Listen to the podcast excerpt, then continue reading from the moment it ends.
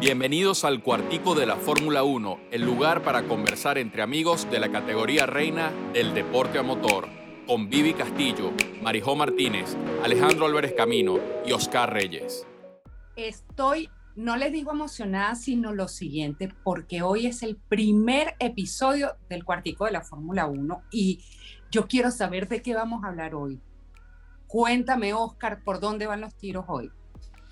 Pues yo creo que lo primero que hay que hablar es en el momento en el que estamos, que es el 2021. Tenemos de frente unos cambios técnicos en el 2022 que van a cambiar el deporte para siempre. Eso es lo primero que, yo quisiera que veamos todos en conjunto.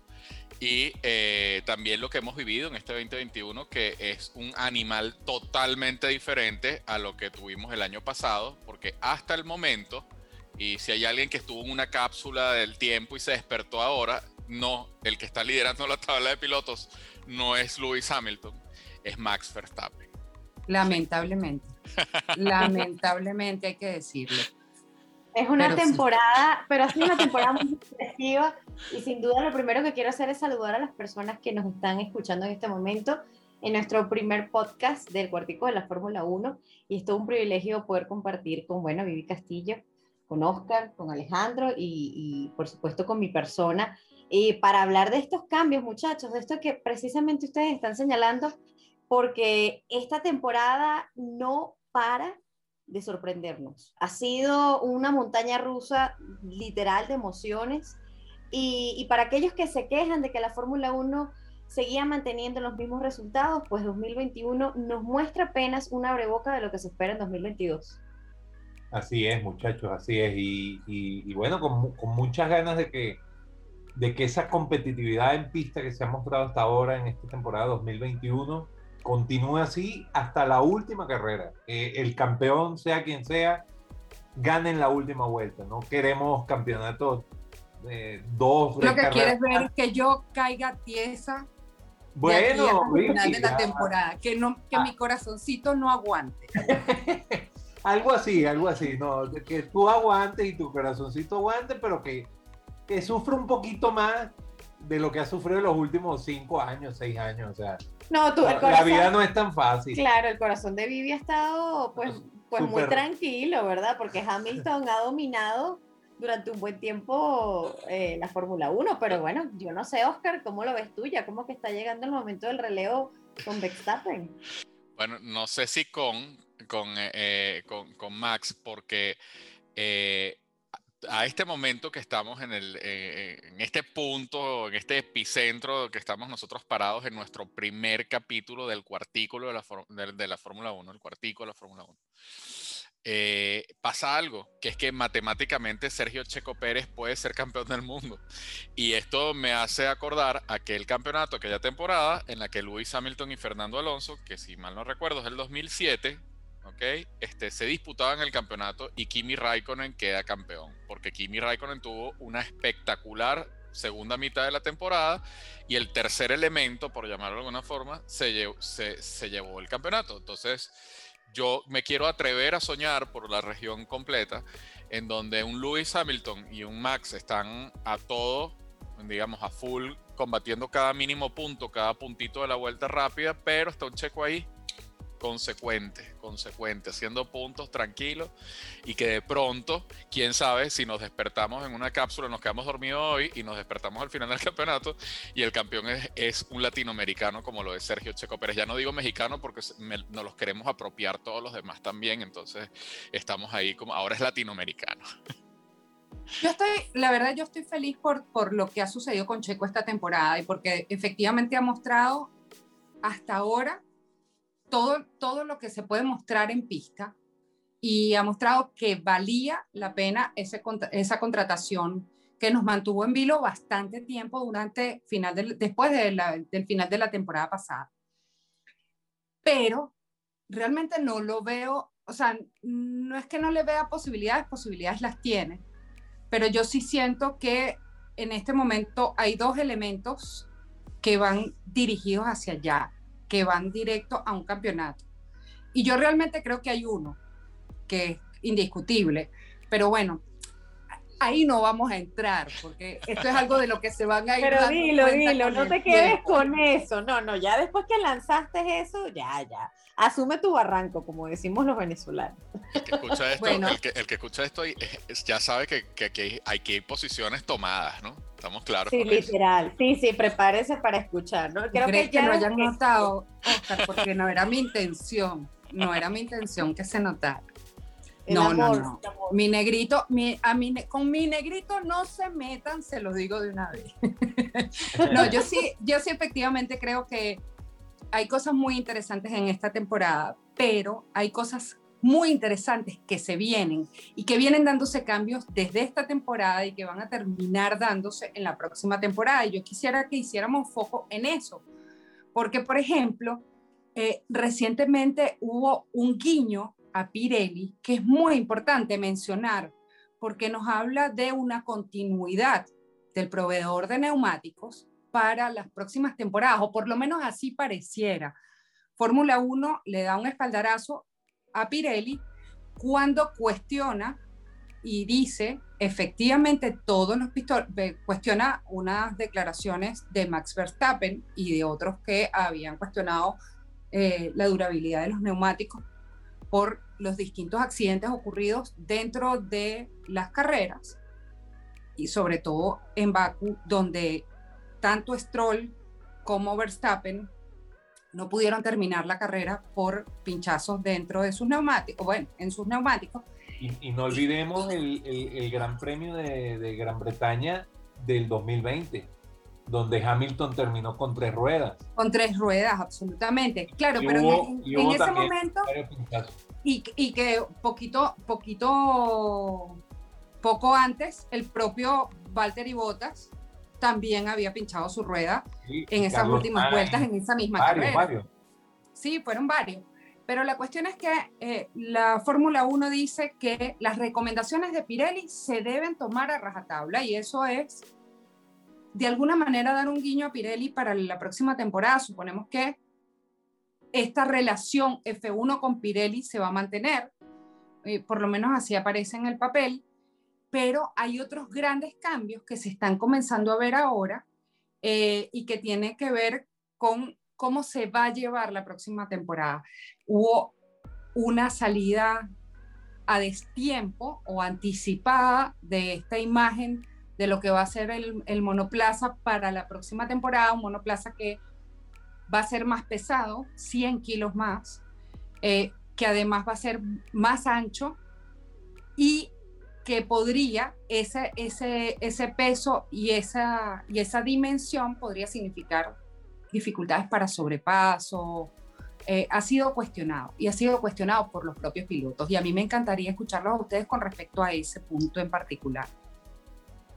Bueno, en ese punto en particular, yo lo que te puedo decir es que la Fórmula 1 a veces va en un contrasentido porque va buscando circuitos urbanos y va buscando que los autos sean cada vez más grandes y pesados, como tú bien lo dijiste. Entonces, eh, sabiendo que los, eh, la gente que está empezando en la Fórmula 1 hoy tiene que saberlo, el que ya tiene tiempo en esto sabe que el circuito urbano, pues al ser más estrecho, al tener las, las digamos, los bordes más cerca, los límites del trazado más pegaditos, es mucho más fácil cometer errores, quedarse fuera de pista, por ende es mucho más difícil adelantar y con un auto, mientras más grande el auto, más difícil porque hay menos espacio. Es un tema de física fácil de eso.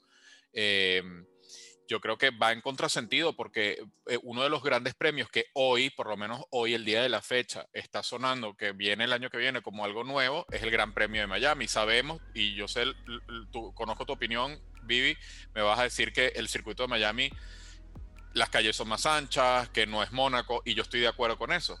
Pero no es ser un circuito urbano en, en, un lugar en donde, por lo menos en los Estados Unidos, circuitos no faltan. Entonces, con ir a, a, tocar un, un, circuito en la IndyCar, como Laguna Seca o cualquier otro, eh, pues oye, podrían tener un muy espectacular ese, o por qué no un óvalo, ¿por qué no un óvalo?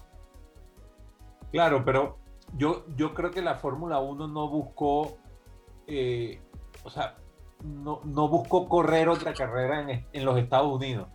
Simplemente se empeñó por tema económico, por tema eh, de, de, lo que puede traer ese gran premio, hacer uno en Miami, en Miami específicamente. Aunque sabemos que el, el gran premio se va a realizar un poco más al norte del, del downtown. Pero, o sea, si, si hubiese sido por un tema de buscar otras carreras, como bien dices, hay miles de pistas en, en los Estados Unidos, pero ese no era el gran objetivo de la Fórmula 1. Estaban buscando hacer un gran premio exclusivamente en Miami para traer todo ese dinero que, que, que ronda por, por el, el, sur de Florida. Claro, pero queremos, queremos un trencito, queremos un nuevo trencito en la Fórmula 1. O sea, ¿qué posibilidades hay, como, como decía Oscar, más allá de que, por supuesto, las calles en Miami y las calles en Estados Unidos eh, las van, son más anchas, tienen más espacio? Eso es lo que queremos de la Fórmula 1. Esto no tiene mucho sentido y sí tiene mucho sentido la protesta y, y aquí hay que, que decir que esta protesta comienza con Hamilton, pero ya sabemos que hay otros pilotos que se han sumado y hay pilotos que están ahí como en duda de si sumarse a esa protesta para, primero, bajarle el peso a los autos y para, además, no hacer que esas dimensiones vayan a ir en contra del, del espectáculo de pista. Entonces ahí hay, ahí hay una complicación, es como decía Oscar, un contrasentido.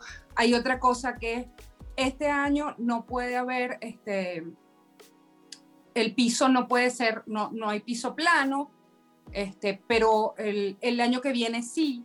Entonces, ¿qué, ¿qué, es lo que, ¿qué es lo que está pensando en este momento la Fórmula 1 con esa cantidad de cambios de un año a otro? Porque tuvieron las escuderías que hacer una cantidad de cambios para poder cumplir con estas normas nuevas de la Fórmula 1 que ya se van a volver a cambiar para el próximo año y que sabemos que además tienen un límite de presupuesto. Yo creo que están buscando estandarización, o sea, están buscando emular al, automovilismo norteamericano en ese sentido, o sea, están haciendo cada vez o están queriendo hacer, no sé si al final va a terminar siendo, pero están queriendo hacer que, que la Fórmula 1 tome más parecido con la IndyCar, porque en la IndyCar hoy, eh, y no puedo evitar comentarlo, hay mucha más paridad y, eso tiene que ver con la estandarización de los chasis, con otras cosas que, desde el punto de vista reglamentario han permitido que hasta las últimas 20, 10, 5, 3 vueltas puede ganar cualquiera.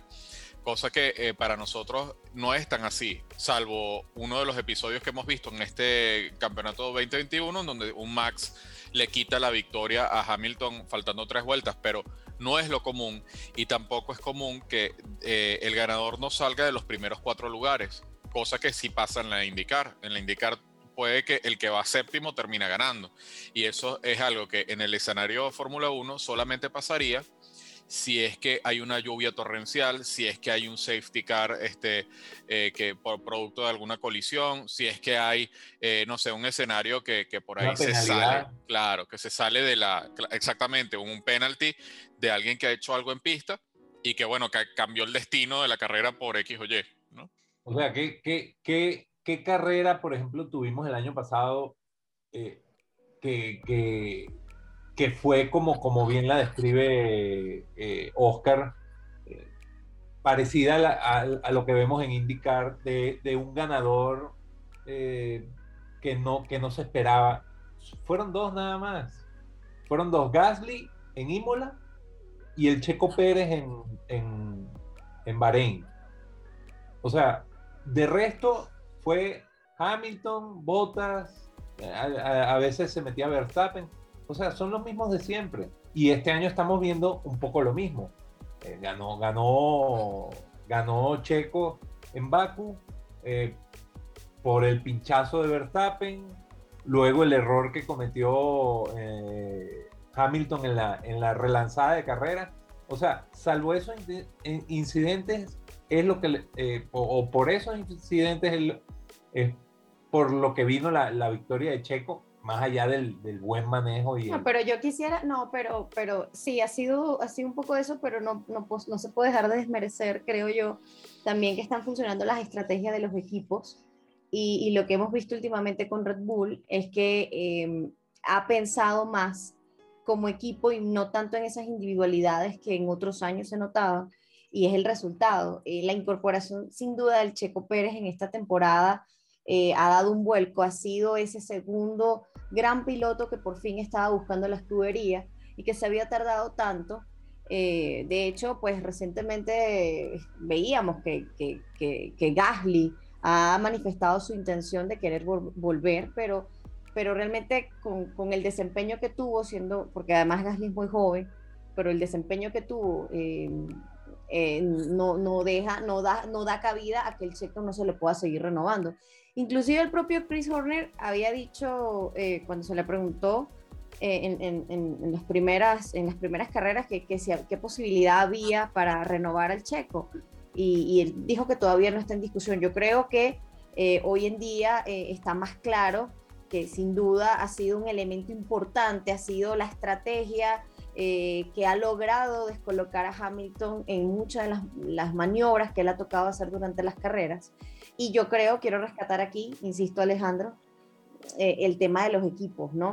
Que creo que es lo que está adoleciendo en, ese, en este momento en, Mercedes. Y fíjense ustedes que Hamilton ha, ha dicho recientemente que un poco, un poco le tiró de alguna manera flores a botas, diciendo que la, la situación dentro del equipo está normal, que Botas es un gran, un gran compañero. Esto un poco como eh, tratando de ayudar a ver si lo dejan, ¿no? Porque creo que no le gustaría mucho a Hamilton si suben a Russell y, y en efecto sacan a Botas como parece ser el escenario. Pero yo creo, o sea, creo que ha sido errores de falta de estrategia y, y, que se están viendo las costuras y que creo que por fin Red Bull logra tener eso. O sea, sí, es verdad, son los mismos equipos dominando, pero, pero por fin hay una variante que no es Mercedes la hegemonía total, ¿no? Por lo menos es lo que ha sucedido en 2021.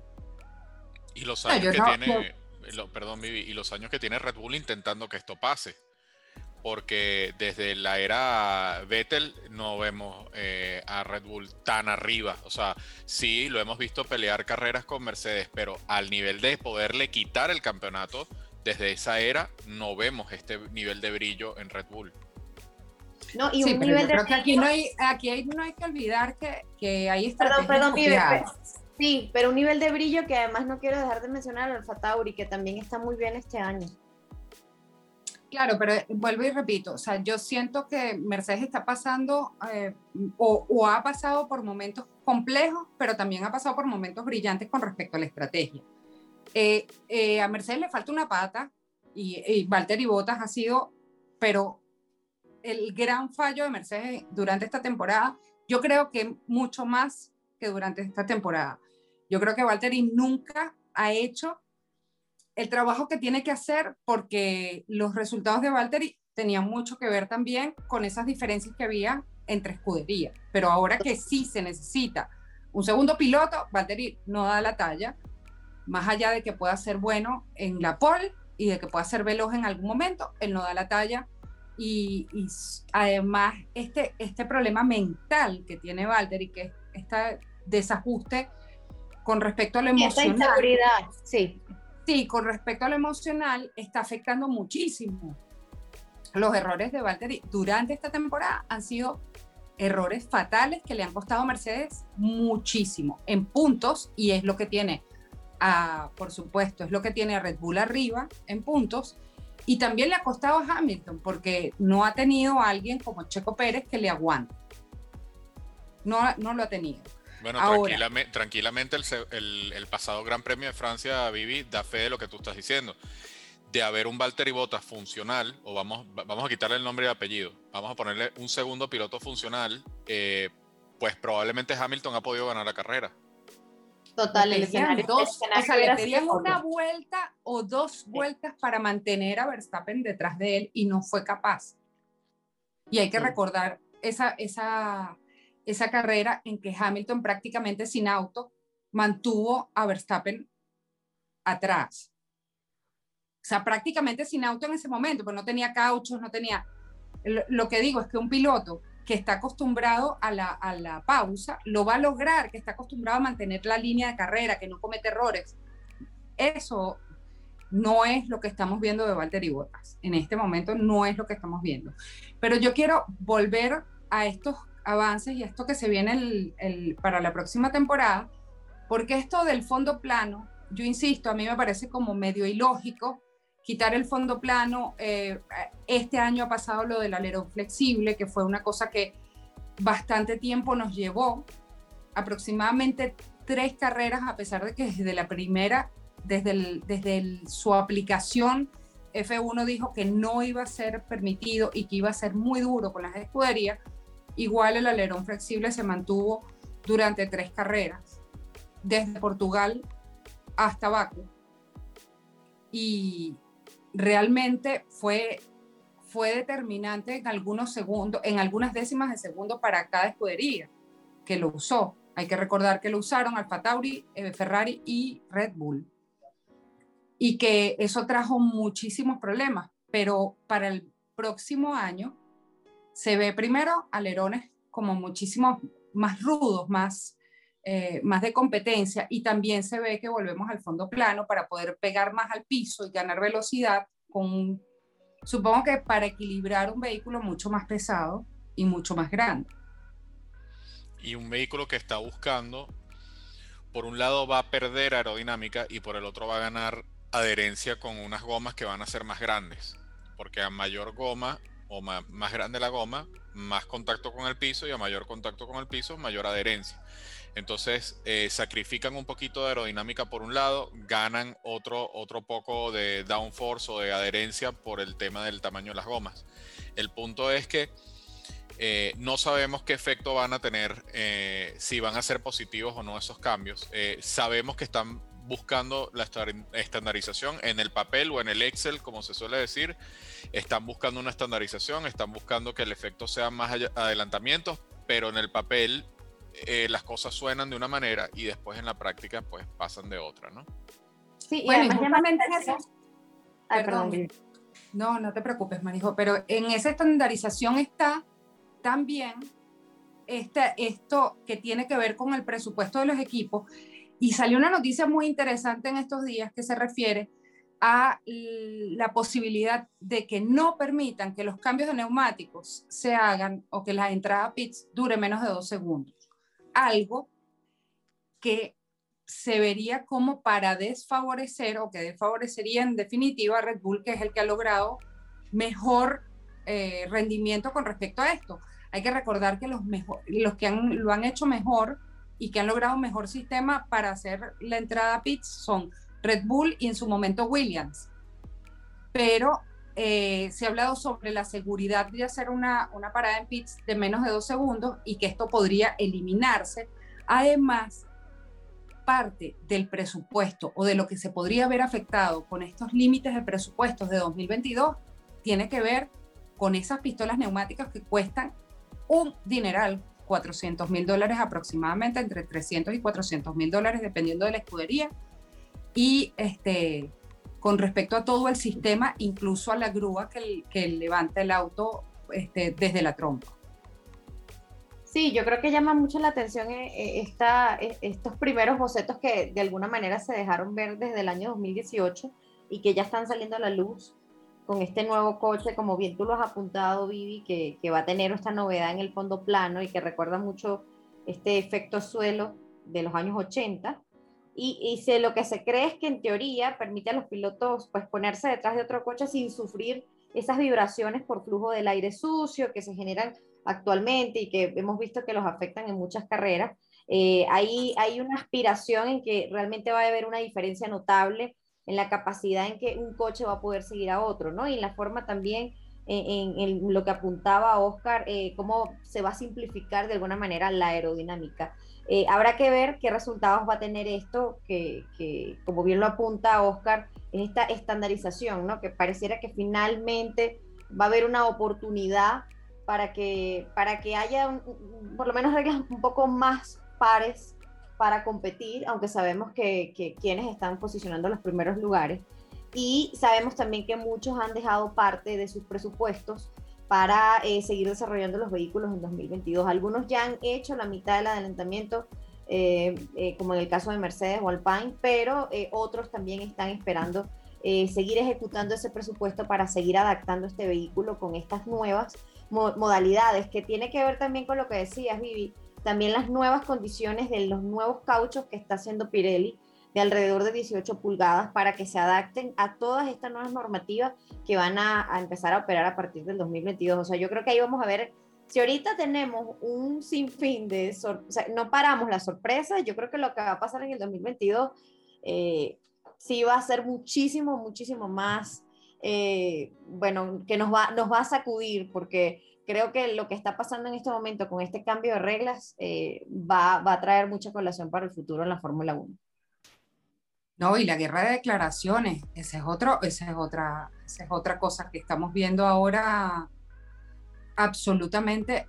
Yo, o sea, yo sé que se ha dado toda la vida, pero yo lo, lo que veo es que no son los protagonistas habituales los que están, los que están en este momento o los que deberían estar haciendo esta guerra de declaraciones. No sé qué piensas tú. Sí, sí, bueno. Es que, es que ya ahorita no sé, con, las redes sociales, con el alcance mediático, o sea, el alcance mediático que tiene hoy un piloto que no es figura o, que no es puntero, no lo tenían hace 20 años o, 25 años, o sea, el, padre de Max Jos Verstappen, estoy seguro que daría muy pocas declaraciones a la prensa en, su momento, o sea, el impacto mediático que tienen ahora los 20 pilotos de la parrilla, por lo que dicen, genera eso, genera, genera que no solo haya un dimes y diretes entre los líderes, entre ah, los McLaren con los Ferrari, no, no, ahora todos critican a todos, critican entre compañeros de equipo de Haas, o sea, es increíble cómo mediáticamente la Fórmula 1 ha crecido en ese sentido y, le ha dado tribuna a, todos los pilotos. Además, las redes sociales también dan para, dan para ese tipo de cosas. Eh, eh, a, mí, me parece que esa guerra también eh, es una de las partes, mm, guerra entre comillas, lógicamente, y en el mejor sentido de la palabra, pero esa guerra que hay entre pilotos es... Pero es interesante esa presión, porque fíjate, las recientes declaraciones de Hamilton, insisto otra vez, ¿no? Diciendo que se lleva bien con Bottas, es como, o la de Verstappen diciendo que se lleva bien con Pérez, ¿no? De alguna manera, la fuerza y el poder que tienen estos pilotos dentro de su escudería, de alguna manera le da un espaldarazo a esos, a esos segundos pilotos en función de que eh, los puedan seguir renovando, ¿no? Y, ese, eso habla mucho de lo que tú estás señalando, del impacto de las declaraciones y de figuras como ellos. Sí, eh, hay un tema para mí que, que, lo toca Ale, que es lo de las redes sociales, que generan como una espuma que se sube muy rápido, entonces se viralizan las opiniones, pero también como, como lo hemos visto en los medios de comunicación a lo largo de, la, de lo que ha sido la incursión de las redes sociales como medios de comunicación, también se te olvida muy rápido. Porque yo me acuerdo ver eh, problemas en la Fórmula 1, declaraciones tan altisonantes en, otras épocas como las de ahora, pero perduraban mucho más, eran menos seguidas y duraban más, tenían un impacto más largo, eh, era como un presidente de un país declarándole la guerra al otro, era, era, tenían esa, esa potestad en aquel momento. Ahora es como que son más seguidas y menos relevante. O sea, al día siguiente se te olvida la polémica y te acuerdas y viene otra polémica. y viene otra, exacto. Y vienen otra y es como una marejada ahí de, de, polémicas y declaraciones, pero nos mantiene entretenidos también. Y respecto a lo de los presupuestos, hay un tema no menor. Y es que si yo tengo un presupuesto limitado como gerente de equipo, como director de equipo, yo soy Toto Wolf y tengo que lidiar con lo técnico y dentro de ese presupuesto están los sueldos de los pilotos, un piloto como Lewis Hamilton es un piloto incómodo de fichar. Porque un Lewis Hamilton te va a llevar una fracción de, tu, de, Lewis Hamilton, de Sebastian Vettel. Estoy hablando de los grandes campeones eh, de, la Fórmula 1 que actualmente corren, un mismo Fernando Alonso, etcétera, que te van a cobrar, o los niños eh, prodigios que están como un Max Verstappen, que te van a cobrar una buena porción de ese presupuesto, nada más en mantenerlos a ellos en, en la fila, y entonces se van a ver los equipos en esa situación de decir, bueno, ¿qué tan rentable me sale contratar? Sí, con este piloto puedo lograr campeonatos, pero, este, pero quizás con este otro más joven que me cobra una fracción o con este regresado eh, de la Fórmula 1 tipo Fernando Alonso, que seguramente no cobra lo que cobra Lewis Hamilton, ¿me entiendes? Que, y, no está en la posición de cobrar eso, bueno, entonces, ¿qué tal si este en, determinado piloto encuentro el mix perfecto entre alto rendimiento como para ganar una carrera y eh, ganar una carrera y eh, la otra variable que es que me cobre bajito. Costo, claro. Sí. Bueno, yo no sé, no sé qué, tanto, yo creo que incluso los pilotos van a tener que adecuarse a, esta, a este nuevo formato de Fórmula 1 y, creo que se van a adecuar los grandes como se van a adecuar los, los pilotos más jóvenes y van a tener esos estándares. Yo lo, lo, que sí veo es que efectivamente este año y para el año que viene la Fórmula 1 está generando muchísimo más eh, seguidores, está buscando muchísimos más seguidores, está siendo mucho más mediático y eso lo estamos viendo con esa cantidad de cambios que está generando la Fórmula 1 y con la cantidad, por supuesto, de declaraciones diarias que se dan de cada uno de los pilotos, de los expilotos, de los dueños de escudería, de, de los que están dirigiendo las escuderías. Es realmente impresionante la cantidad de declaraciones diarias que hay con respecto a la Fórmula 1, manteniéndola viva toda la semana y no solamente para el momento de la carrera. Y al final eso es lo que quiere la FIA. O sea, la FIA quiere seguir enamorando con la Fórmula 1, tiene un producto que, que, ha llegado a mucha gente, mucha gente se ha unido, a, más, más, allá del tema de las carreras también, bueno, por, por la serie de, de, de Netflix. Sin duda, la eh, serie. De Drive to Survive, mucha gente se ha, se, ha, se ha metido en, se hizo fanática. en este mundo y, y, también ayuda a esa, esas guerras, esa, esos dimes y diretes, esa, esa competitividad en pista este, que, que estamos viendo mm, desde, desde el año pasado ya como que se empezaron a sumar, pero este año yo creo que, que es como la explosión y tanto así que, bueno, nos ha llevado a, a, hacer este, este cuartico de la Fórmula 1 que, que, hoy arranca. Pero porque somos apasionados, no desde hoy. De toda la vida. de toda la, vida.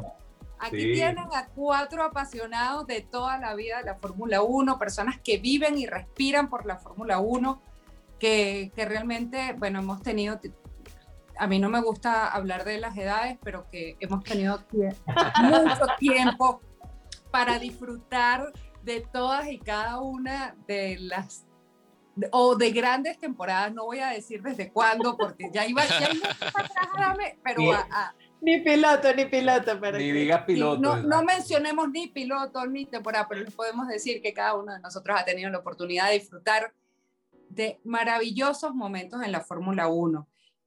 Así que aquí tienen a cuatro súper apasionados de la Fórmula 1, única y exclusivamente viviendo y respirando Fórmula 1. Que los vamos a acompañar pues desde a partir de este episodio y vamos a estar aquí con ustedes y nos encantan que además que nos sigan sintonizando porque sé que nos van a acompañar en, este podcast que lo hemos llevado, eh, el cuartico de la Fórmula 1, para, para hablar de estos temas como, como amigos eh, reunidos en, en, la sala de nuestras casas, para, para seguir eh, reflexionando sobre un deporte que amamos como es la Fórmula 1 y además amarlo, compartirlo con tus amigos. ¿Qué mejor que eso? Y aparte de un equipo, un equipo diverso. Eh, no lo había pensado hasta este momento, pero aquí en este equipo hay tres países, eh, hay dos mujeres y dos hombres y bueno, estamos conectados a través de la tecnología, como, como la Fórmula 1 misma, que se conecta a través de la tecnología, eh, que tiene tanto que ver con eso. Así que bueno, esto recién comienza. Este es un campeonato propio el que estamos llevando nosotros acá, a ver eh, cuánto logramos puntuar y, y, por supuesto que la gente nos acompañe, que esté pendiente de esto, porque sabemos que no podemos ser los únicos cuatro enamorados de la Fórmula 1. Yo me atrevo a pensar que debe haber más gente por allí que se engancha con estos temas y que lo vive con esa misma pasión que tenemos nosotros. Cuatro, ah, cuatro países, cuatro países, Oscar. Cuatro países, tienes razón, tienes razón. Somos cuatro. Tienes razón, tienes razón. No, había, no, había, no, no, lo había pensado de esa manera, sacó el pasaporte, sacó el pasaporte.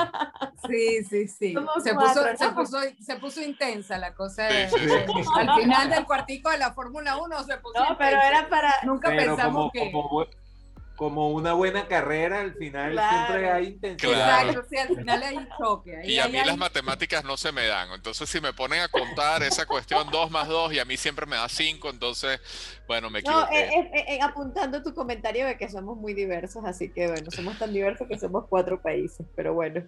Ha sido maravilloso compartir con ustedes, chicos, de verdad. Bueno, la verdad que sí, pues nada, invitar a la gente a que, a que se sume, que esté pendiente de esto, porque va a tener eh, pues una cadencia importante, venimos con grandes ideas eh, y estamos seguros que pues vamos a encontrar la forma también a través de las redes sociales del Cuartico de la Fórmula 1 de compartir, de, de ver qué, qué, qué opinan, qué les ha parecido y pues seguir adelante. Seguiremos. Bueno, muchas gracias a todos los que escucharon. Gracias a todos y, pues hasta un próximo episodio del Cuartico de la Fórmula 1, chicos. Sí, nos vemos la próxima vez. Lo único que sí quiero dejar claro como, como es importante para este Cuartico de la Fórmula 1 es con mi negrito no se metan. Háganme el favor, pónganse serios y nos vemos la próxima semana, día, cuando ustedes quieran. Claro, así es, porque es on demand. Así estamos. On demand. Eh, solamente permíteme aclarar que en Venezuela decimos con cariño negrito, que no haya malinterpretaciones, es de con cariño. No sé, Solo para aclararlo a cualquiera que nos escuche. Pero gracias, gracias. abrazo. Abrazo a todos. Hasta el próximo episodio. Hasta el próximo. Gracias por ser parte de la experiencia del cuartico de la Fórmula 1. Vamos a encontrarnos ya en Clubhouse en el Club de la F1.